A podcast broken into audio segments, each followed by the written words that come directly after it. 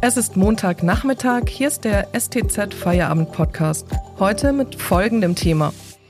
Der CDU-Mann Frank Nopper ist neuer Oberbürgermeister von Stuttgart. Wie wird er die Stadt prägen? Am Mikrofon Miriam Hesse, hallo.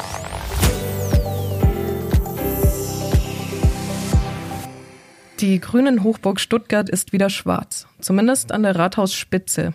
CDU-Kandidat Frank Nopper hat die OB-Wahl im zweiten Wahlgang am Sonntag gewonnen. Mit klarem Ergebnis. Der 59-Jährige holte 42,3 Prozent der Stimmen. Der unabhängige Bewerber Marian Schreier kam trotz einer beeindruckenden Aufholjagd nicht an ihn heran. Wie sind die Reaktionen auf Noppers Sieg und welcher Wind wird mit dem Ex-OB von Backnang künftig im Rathaus wehen? Unser Lokalressortleiter Jan Sellner hat mit ihm gesprochen. Hallo, Herr Sellner. Frank Nopper ist Stuttgarts neuer OB. Was sagt er selbst dazu? Stuttgart zu gewinnen, das wäre sein Jugendtraum. Er ist gebürtiger Stuttgarter, hat es im Wahlkampf auch sehr deutlich hervorgehoben, seine Verbundenheit hier mit dem Ort. Und für ihn geht tatsächlich ein Jugendtraum in Erfüllung. Das äh, bringt er sehr glaubhaft äh, rüber und äh, entsprechend groß ist die Freude. Wie sind denn die Reaktionen auf seinen Sieg? Die CDU spricht ja von Rückenwind. Frank Nopper selber betont ja, ähm, es handelt sich um eine Persönlichkeitswahl. Also die Persönlichkeit Nopper stand im Vordergrund, wie auch die anderen Kandidaten. Ähm, die CDU hat gestern Abend schon sehr schnell reagiert auf Landesebene. Sowohl Susanne Eisenmann, die Spitzenkandidatin wird der CDU bei der Landtagswahl im Frühjahr, und auch äh, Thomas Strobel als Landesvorsitzender der CDU. Sie versprechen sich natürlich Rückenwind durch dieses Ergebnis in Stuttgart. Die Grünen verlieren ja jetzt die Macht im Rathaus. Wie sind dann da die Reaktionen in Hinsicht auch auf die Landtagswahl? Die Grünen werden an diesem Ergebnis noch länger zu knabbern haben. Die Analysen haben sicherlich erst begonnen. Woran lag's? Äh, in diesem Wahlkampf ist vieles schiefgelaufen, beginnend von äh, den ersten Monaten, dann gab es zu wenig Wahlkampfunterstützung. Äh, viele Fehler wurden gemacht und da sind die Grünen jetzt sicherlich dabei, dieses aufzuarbeiten, auch mit Blick auf die Landtagswahl. Wie sieht es mit dem personellen Reservat der Grünen aus? Wie sieht es mit der Strategie aus?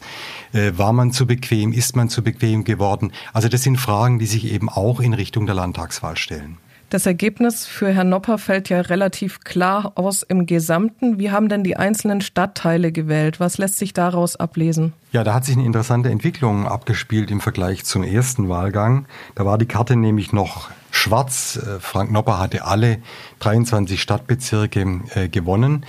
Das sah diesmal anders aus. Marian Schreier ist es gelungen, in der Innenstadt, also alle fünf Innenstadtbezirke für sich zu entscheiden und äh, alle Gebiete außenrum gingen zum Teil mit deutlichen Mehrheiten an Frank Nopper. Es zeigt sich also, die Innenstadt eher ein jüngeres Publikum hat sich eher für Marian Schreier entschieden und Frank Nopper dominierte auch stärker bei älteren Wählern.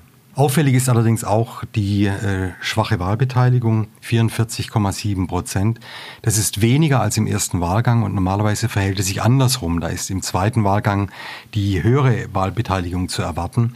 Äh, das war diesmal anders und es wird jetzt natürlich auch äh, interessant zu sein, warum das so war. Hat das Interesse an der Wahl abgenommen? Eher nicht, denn es war eine sehr spannende Wahl, auch hinten raus.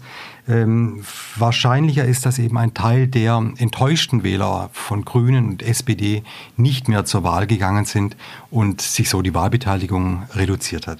Der unabhängige Bewerber Marian Schreier hat ja seit dem ersten Wahlgang noch eine fulminante Aufholjagd hingelegt, hat seine Stimmen fast verdoppeln können. Was hat er da gemacht? Wie hat er das getan? Ja, hat 22 Prozent zugelegt.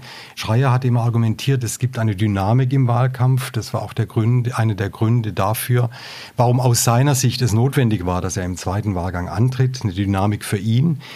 Die gab es zum Teil eindeutig. Äh, es gab aber auch eine äh, Dynamik für Nopper. Zumindest ist es ihm gelungen, äh, Frank Nopper seine Wählerschaft zu mobilisieren, an die Wahlurnen zu bringen, zur Briefwahl zu bringen. Und so kam dieses Ergebnis zustande.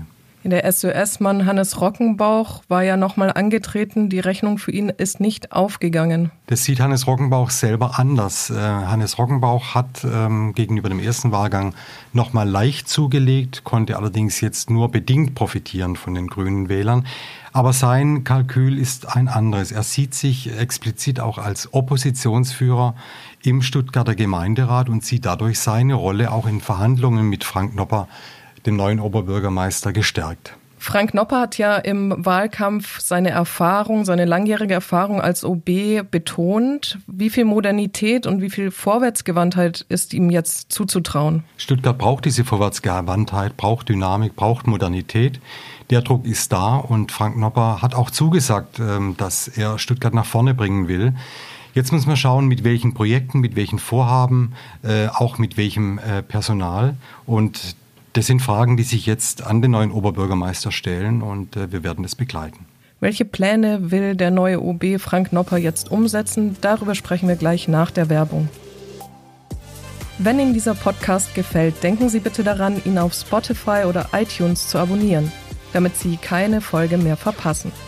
Mehr Daten, Analysen und Hintergründe gibt es mit dem STZ Plus Abo für 9,90 Euro im Monat. Es ist monatlich kündbar. Das vollständige Interview mit dem neuen OB finden Sie auf unserer Homepage www.stuttgarter-zeitung.de. Unterstützen Sie Journalismus aus der Region für die Region. Dankeschön. Herr Sellner, Sie haben ja mit dem neuen OB schon ausführlicher sprechen können. Verraten Sie uns doch bitte, was haben wir jetzt von Herrn Nopper als erstes zu erwarten? Wo will er erste Pflöcke einschlagen? Herr Nopper hat schon angekündigt, dass er vor allem äh, die Mittel, die schon bewilligt sind vom Gemeinderat, sehr schnell ausgeben und umsetzen will. Da geht es um die Digitalisierung, da geht es um die Sanierung von Schulgebäuden. Das hat er angekündigt, das sollen erste Schritte sein. Er möchte insgesamt Stuttgart äh, stärker positionieren. Er möchte Stuttgart zum Leuchten bringen, wie er sagt orientiert sich dabei sehr stark an München, will Stuttgart Stärken betonen, nachdem in den vergangenen Jahren aus seiner Sicht eben die Schwächen und die negativen Seiten im Vordergrund standen.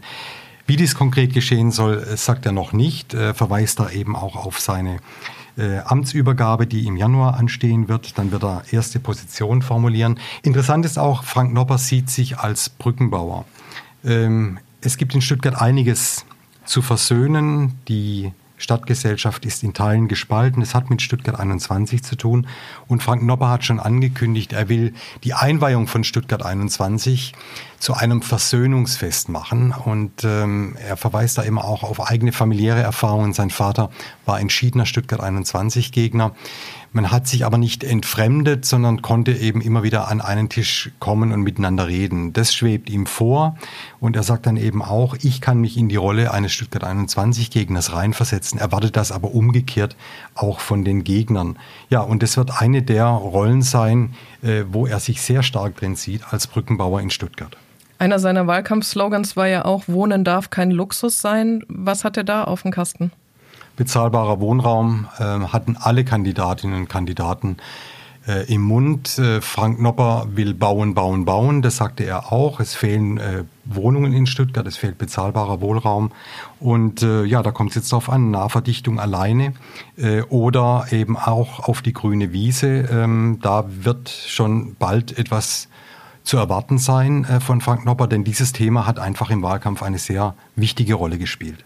Thema Autoverkehr in der Stadt. Will Herr Nopper jetzt das grüne Rad wieder zurückdrehen? Frank Nopper argumentiert äh, auch im Interview mit unserer Zeitung, er sei derjenige Kandidat, der Maß und Mitte hält. Äh, derjenige, der eben für vermittelnde Position eintritt. So sieht er das auch beim Thema Autoverkehr.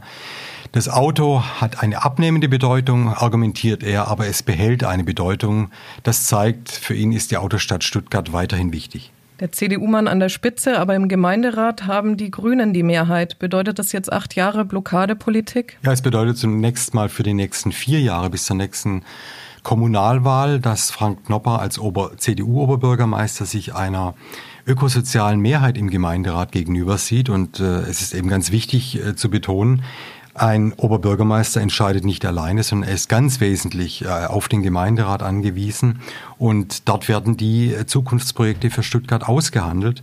Und äh, auffällig war eben schon, ähm, dass schon am Wahlabend Hannes Rockenbauch und äh, Frank Nopper versucht haben, hier Brücken zu bauen, vor allem auch mit Blick auf die künftige Zusammenarbeit. Vielen Dank an den Lokalressortleiter Jan Sellner für diese Einordnungen. Und das war der STZ Feierabend Podcast am Montag. Wir hören uns morgen wieder, wenn Sie mögen. Bis dahin.